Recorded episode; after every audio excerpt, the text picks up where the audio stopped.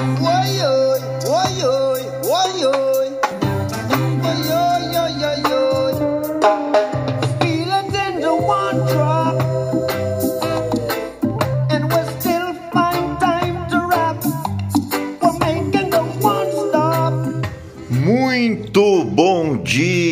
Seja bem-vindo ao Morning Galo da Central do Investidor, a sua dose diária de informação, bom humor, história e muito rock and roll. A Central do Investidor é o braço educacional do grupo Esperato, um escritório de investimentos ligado à XP com 12 anos de história e mais de 11 mil clientes e que está de braços abertos para atender em todo o nosso Brasil varonil. Acesse aí esperatoinvestimentos.com.br ou acesse o link na descrição deste episódio e agende uma conversa comigo se você precisa de ajuda com os seus investimentos. Também estou deixando um link ali para você trocar a assessoria na XP para o meu código 36194. Só clicar ali que já vai direto para a página de troca de assessoria e claro que será um enorme prazer cuidar da tua saúde financeira. Eu sou o Felipe Teixeira e ao som do mestre Bob Marley nós vamos destacar o que de mais importante deve movimentar o mercado financeiro nesta quinta-feira, 11 de maio. Faltam 234 dias para acabar o ano e 3 dias para o Dia das Mães.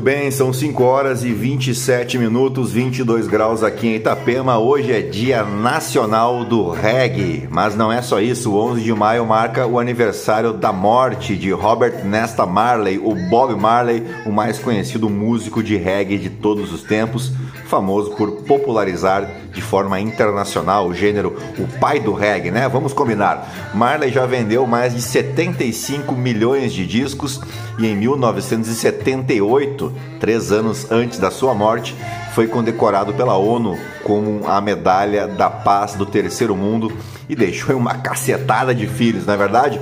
Mas calma aí que são recém 5 horas e 28 minutos. Se você está pretendendo aí é, comemorar, digamos assim, né, o Dia Nacional do Reggae, calma, calma, porque como diria Bezerra da Silva, para fazer a cabeça tem hora. Também é feriado municipal em Ibicutinga, Ibicuitinga, no Ceará, Rio Quente, em Goiás, e Dia da Bandeira de Curitiba, capital do estado brasileiro do Paraná.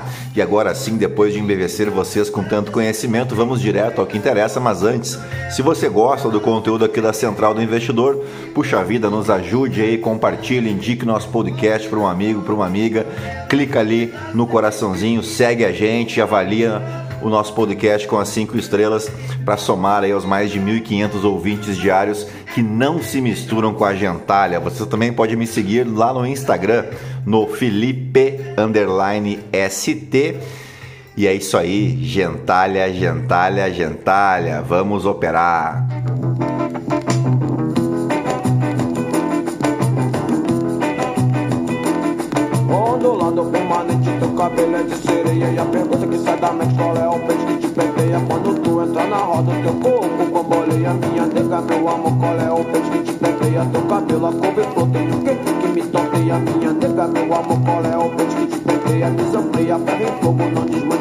Areia. Toma banho e bota é o que te penteia? Nega do cabelo duro, nega. Qual é o peixe que te penteia? Qual é o? Qual é que te penteia? Qual é o? Qual é o peixe que te penteia? Muito bem, as ações asiáticas encerraram a quinta-feira em baixa, com exceção ao índice Nikkei lá no Japão e com os futuros de ações dos Estados Unidos operando no terreno positivo, à medida que mais investidores passaram a apostar que o Federal Reserve provavelmente interromperá os aumentos das taxas de juros com base nos dados de inflação divulgados ontem. Nas negociações asiáticas, as ações da China continental e o índice Hang Seng de Hong Kong caíram depois que Pequim registrou uma inflação abaixo do esperado. As ações de varejo e cuidados pessoais lideram os ganhos nas ações europeias, com o índice de referência regional buscando ganhos pela primeira vez em três dias. Os investidores têm mais eventos de movimentação de mercado para enfrentar nesta quinta-feira, com o Banco da Inglaterra, né, o Banco Central da Inglaterra, muito próximo de aumentar as taxas de juros pela 12 reunião consecutiva, elevando sua taxa básica em mais 25 pontos base para o nível mais alto desde 2008. A atenção se concentrará mais em quão hawkish o Banco Central inglês soará em seus esforços para conter a inflação. No final do dia, as reivindicações iniciais de seguro-desemprego dos Estados Unidos e os dados dos preços ao produtor fornecem a mais recente fotografia da maior economia do mundo. Os números divulgados nesta quarta-feira mostram sinais aí de moderação da inflação nos Estados Unidos após um ano de aumento das taxas do Fed e o recente estresse de crédito no país. No entanto, os preços gerais ainda estão subindo em um ritmo acelerado e o mercado de trabalho continua robusto. O potencial para o primeiro calote da dívida dos Estados Unidos permanece uma questão viva aí para os investidores. A secretária do Tesouro, Janet Yellen, reuniu-se com os ministros das Finanças do G7 no evento no Japão, onde ela disse que tal calote prejudicaria a liderança global do país. Houve pouco progresso nas negociações entre o presidente Joe Biden e os republicanos do Congresso. Biden e o presidente da Câmara, Kevin McCarthy, planejam realizar outra reunião nesta sexta-feira, vulgo amanhã. O governo federal empenhou só nesta terça-feira o um montante de 712 milhões em emendas de congressistas, as emendas parlamentares. Nos 128 dias anteriores, havia empenhado 486 milhões. Abriu a guaiaca aí o governo federal. O dado é o mais atualizado no painel de emendas do Siga Brasil do Senado. O empenho é o primeiro estágio da execução da despesa pública. Com ele, o governo formaliza que reservará uma parcela do dinheiro disponível no orçamento para aquela despesa funciona como uma garantia da autoridade de que o pagamento será feito. A liberação de recursos é parte do esforço do governo de Luiz Inácio Lula da Silva para reorganizar sua base aliada e assegurar a aprovação do marco fiscal. As duas derrotas da semana passada levaram o petista a ordenar que os ministros começassem a liberar a grana. E dito isso, vamos às principais manchetes dos portais de notícia no Brasil e no mundo, ao som de Hit Kotzen.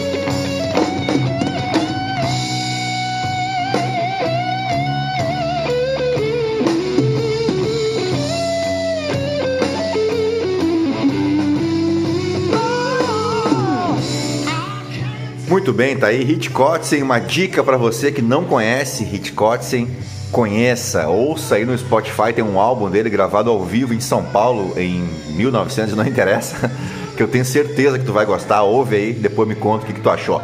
Vamos começar pelo Estadão. William Vac.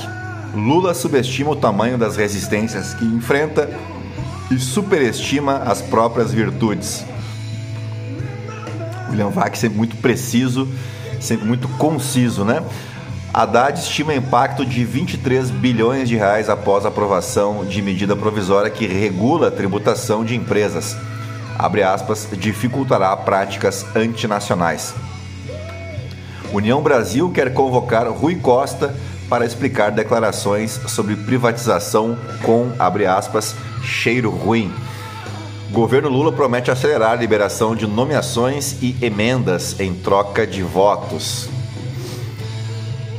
Além da Verde, veja as gestoras famosas que perderam 50% dos cotistas em um ano. Velório de Rita Lee. Era como se uma entrada triunfal pudesse acontecer no Ibirapuera. Uh, Brasil está reinserido na agenda verde e isso anima investidores, de sócio da EB Capital. Puxa, essa aqui, hein? Palmeiras domina o Grêmio no Allianz Parque, goleia e vira líder do Brasileirão. Que sapatada, né? Que chamuscada. 4 a 1 fora os ameaços e saiu barato, hein? Podia ter sido mais. Técnico do Santos lamenta envolvimento de Bauerman com apostas, que pague a pena. Ministro manda a Polícia Federal investigar esquema de apostas. CBF descarta suspender Brasileirão. Carro popular de 50 mil reais. Veja propostas de metalúrgicos entregues a Lula. Um conto de fadas, diz barítono que cantou na coroação de Charles e se apresenta em São Paulo. Uh, vamos para Folha de São Paulo agora. Uh, Dino ganha protagonismo e gera incômodo no governo por estilo centralizador. Ministro da Justiça é fortalecido por Lula mas recebe críticas por alta exposição. Flávio Dino rouba audiência de Globo Rural ao mostrar manejo de gado. Ministro manda a Polícia Federal investigar manipulação de resultados em competições esportivas. Imigrantes se aglomeram em ruas do Texas na véspera do fim de expulsão automática. Arcabouço fragiliza a lei ao tornar bloqueio de verbas opcional, diz consultoria da Câmara. Galípolo não é garantia de baixa de juros, mas pode evitar ruídos no Banco Central, acredita governo. Em 15 pontos, entenda a ação que pode tornar Bolsonaro inelegível. Advogado deixa a defesa de Mauro Cid, ex-braço direito de Bolsonaro. Lira manda repórter da Folha desligar gravador e diz que ela tem déficit. O presidente da Câmara diz que jornalista estava sendo inconveniente. Brasileira morta na Argentina usou cocaína, maconha e drogas sintéticas, aponta exame. Advogado de Emily Rodrigues diz que dono do apartamento forneceu as substâncias. Salário mínimo estadual de R$ 1.550 é aprovado pela Assembleia Legislativa de São Paulo. Vamos agora para o valor econômico. O governo arma estratégia para tentar salvar decretos de Lula sobre saneamento no Senado. Lira diz que plenário da Câmara vai cuidar do legado de reformas feitas nos últimos anos. Telegram atende ordem de Moraes e se retrata sobre o projeto das fake news. Ibovespa fecha em alta após a inflação dos Estados Unidos e de olho em Brasília. Dólar fecha em queda. Dono da PE planeja fábrica de celulose no Brasil. Empresas podem regularizar IRPJ e CSLL até 31 de julho, antes do início de fiscalização pela Receita. Fernando Haddad enfrenta terremoto em Tóquio. Vamos para o Globo agora. Bela Megalha, previsão nada otimista para Anderson Torres no STF. Decisão do Supremo contra Telegram é tiro no pé é a coluna do Merval Pereira. Malu Gaspar, democracia no Brasil ainda corre riscos com o Supremo, contudo. Guga Chakra, derrotar Erdogan é tarefa difícil para os democratas turcos. Após derrota na Câmara, o governo distribui 700 milhões em verbas em um dia, com foco no Senado. O valor representa 58% de todo o montante encaminhado até o momento. Flávio Bolsonaro mira campanha à Prefeitura do Rio de Janeiro. Uh, cerco do governo aos importados nos sites de e-commerce pode gerar até 30 bilhões de reais em impostos. Quadrilhas envolvidas em esquema de apostas diz ter contatos em oito estaduais.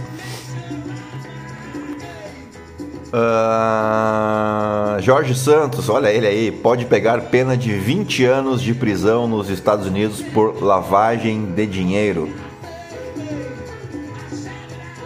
A dopamina é a química do sexo, das drogas e do rock and roll, diz psiquiatra. Vamos ao Poder 360. Lula libera em um dia mais dinheiro de emendas do que em quatro meses. Telegram publica nota se auto-humilhando após decisão de Moraes. Comissão do Congresso aprova medida provisória do novo Bolsa Família. Diálogo com o presidente da Ucrânia foi muito positivo, diz Celso Amorim. União Brasil quer convocar Rui Costa por acusação de mau cheiro na Petrobras. Papa diz que gestão Kirchner pressionou juízes para prendê-lo. Bancada do PSD na Câmara vai sugerir mudanças ao novo teto de gastos. Presidente da CBF diz que Brasileiro 2023 não será paralisado. A CM Neto assume presidência do Instituto Índigo. Oposição critica a decisão de Alexandre de Moraes contra o Telegram, surpreendendo um total de zero pessoas. Uh, vamos para o Portal Metrópolis exclusivo. Essa aqui eu sugiro você acessar agora mesmo o Portal Metrópolis. Exclusivo, a fortuna americana da família Cid. A família do tenente coronel Mauro Cid, ex-ajudante de ordens de Jair Bolsonaro, comprou imóveis nos Estados Unidos que somam juntos mais de 12 milhões de reais esse negócio de pintar meio fio dá dinheiro pra caramba, hein? Quem diria, né? Casal de empresários no DF é encontrado morto na Califórnia, nos Estados Unidos. Advogado deixa a defesa de Mauro Cid, ex-ajudante de ordens de Bolsonaro. Perícia em celular de Cid revela envio de dinheiro à conta no exterior. Após ameaça de Moraes, Telegram apaga a mensagem contra a PL das fake news. Jorge Santos paga fiança, deixa a prisão e diz caça às bruxas. STF conclui julgamento e derruba indulto de Bolsonaro dado a Daniel Silveira. Defesa de Daniel Silveira ataca o STF. Enterraram a Constituição. Já eu digo o seguinte: grande dia. Bolsonaro prestará depoimento à Polícia Federal na terça-feira. Saiba o que dirá. É a coluna do Paulo Capelli. Guilherme Amado, juiz tira tornozeleira de torcedores do Flamengo que fizeram faixa contra a ditadura. É a coluna do Guilherme Amado. STF vai decidir sobre pena aplicada a ministro de Lula por desvios. Sem Banco do Brasil, Lula dará cargo a Cátia Abreu por meio de outro banco público. Ricardo Noblar, rebelde por natureza como Rita Lee, chamava o tumor como Rita Lee chamava o tumor que a mataria. Não sei se vocês sabem, mas ela chamava o tumor, né, o câncer dela de Jair. Ah, o uh, que, que eu vou fazer, né? Celso Amorim apresenta plano de paz de Lula e Zelensky. Vamos para o The New York Times agora. Que olha quem é que está de destaque aqui no, no, The New York Times. Quem diz que o Brasil não é notícia no mundo? Jorge Santos é acusado de fraude e mentira em acusação de 13 acusações no The Washington Post, uh, o destaque é para a questão dos imigrantes no estado do Texas. Uh, Texas usa táticas agressivas para prender imigrantes. No Financial Times, Trump pede calote da dívida nos Estados Unidos na ausência de cortes de gastos massivos. Ex-presidente pressiona os republicanos na luta pelo limite de empréstimos durante a aparição uh, não, é isso, né? Uh, vamos agora para os aniversariantes do dia. O 11 de maio marca o aniversário de. Esse cara aqui é muito louco. O nosso maluco, beleza? Salvador Dali, um importante pintor espanhol conhecido pelo seu trabalho surrealista e detentor de um bigodinho totalmente exótico, né? Embora a arte surrealista de Salvador Dali e ele mesmo né, que era um cara realmente fora da casinha, né? Era dono de um comportamento excêntrico, para dizer o mínimo. Ele não usava substâncias químicas para alterar seu estado consciente, não. Ele inclusive declarou certa feita: "Eu não uso drogas, eu sou a droga". Para estimular sua criatividade, no início da década de 30, ele desenvolveu algo chamado de método crítico paranoico. Isso permitiu que ele acessasse o seu subconsciente e foi uma grande contribuição para o movimento surrealista. Uma forma de manter-se em estado de sonho incluía encarar fixamente um objeto em particular até transformá-lo em outra forma, provocando uma espécie de alucinação. Que doideira! Embora o Dali seja considerado uma figura-chave no movimento surrealista, O grupo nem gostava muito de tê-lo por perto no início da sua carreira. Muitos no grupo eram comunistas e não estavam satisfeitos com as simpatias fascistas de Dali. E quando eu digo aqui que muitos eram comunistas, nessa época aqui eles eram comunistas mesmo, tá? Uh, o artista, né, o Salvador Dali, tinha um fascínio por Adolf Hitler que esses uh, pintores surrealistas consideravam inquietante. Certa vez ele disse, abre aspas, eu sempre sonhava com Hitler, enquanto outros homens sonhavam com as mulheres e chegou a incluir Hitler em sua obra de arte, aquela polêmica pintura onde o Hitler aparece se masturbando, né? E esse não é a sua única obra que aborda o líder nazista. Salvador Dali foi considerado culpado, inclusive em várias ocasiões, de ações contra-revolucionárias envolvendo a glorificação do fascismo hitleriano. E diversos artistas, inclusive, assinaram abaixo assinados para que ele fosse excluído do movimento surrealista por utilizar elementos fascistas. Em julho de 2017, o corpo de Dali foi exumado como parte de um processo de paternidade trazido por uma mulher que alegava ser sua filha. A exumação provou que a mulher estava errada, mas produziu uma descoberta inesperada. O seu bigode continuava intacto, né? de acordo com os especialistas forenses que viram o corpo, sua marca registrada permaneceu intacta desde sua morte em 1989. O bigode preservou sua clássica posição, aquela posição do 10 para as 10, né? Disse aí o Luiz Pernuelas, da Fundação Gala Salvador Dali, ao jornal espanhol El País. Mas que tal, né? Vamos para os fatos históricos agora, porque em um 11 de maio de 1310, o meu tocaio, o Felipe IV da França, mandou queimar na fogueira 54 membros dos Cavaleiros Templários por heresia. Os Templários foram aquela ordem militar de cavalaria que existiu durante cerca de dois séculos na Idade Média e fundado no contexto da Primeira Cruzada, ainda no ano de 1096, com o propósito original de proteger os cristãos que voltaram a fazer a peregrinação a Jerusalém após a sua conquista.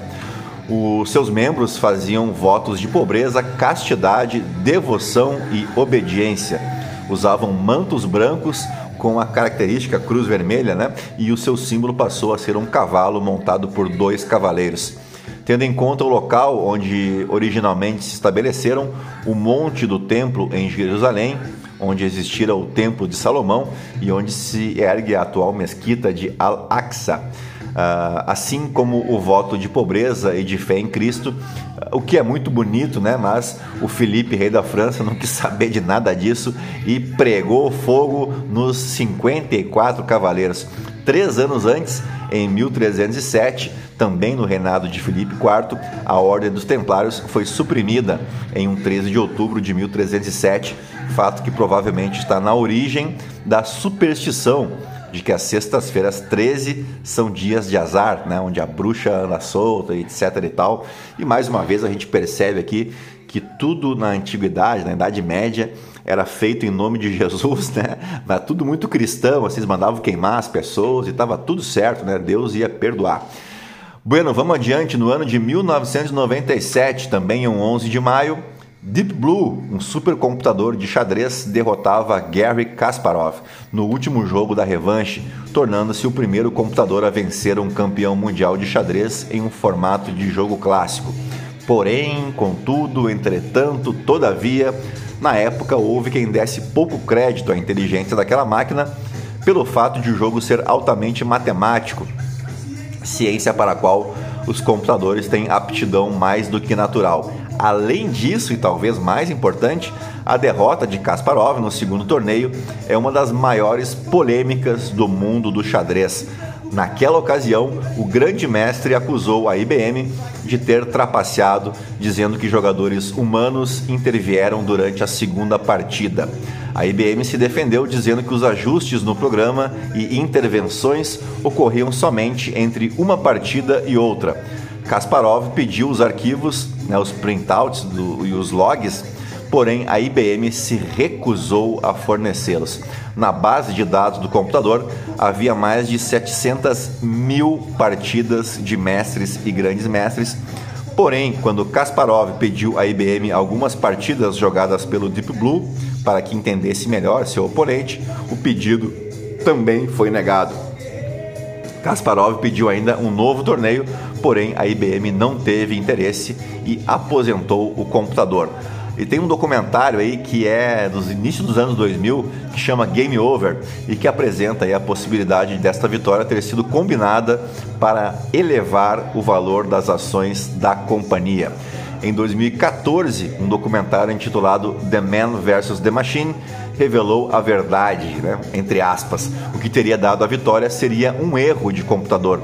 O Deep Blue possuía uma, em sua programação uma salvaguarda para evitar que entrassem em loop, né? aquela condição que leva o software a rodar em círculos eternamente, fazendo com que o sistema uh, do Deep Blue fizesse um movimento válido para a partida não ficar estagnada o movimento número 44 não foi interpretado como algo natural para os programadores, mas apesar de ser ilógico, não ignorou as regras do xadrez e eles descartaram ser algum problema grave.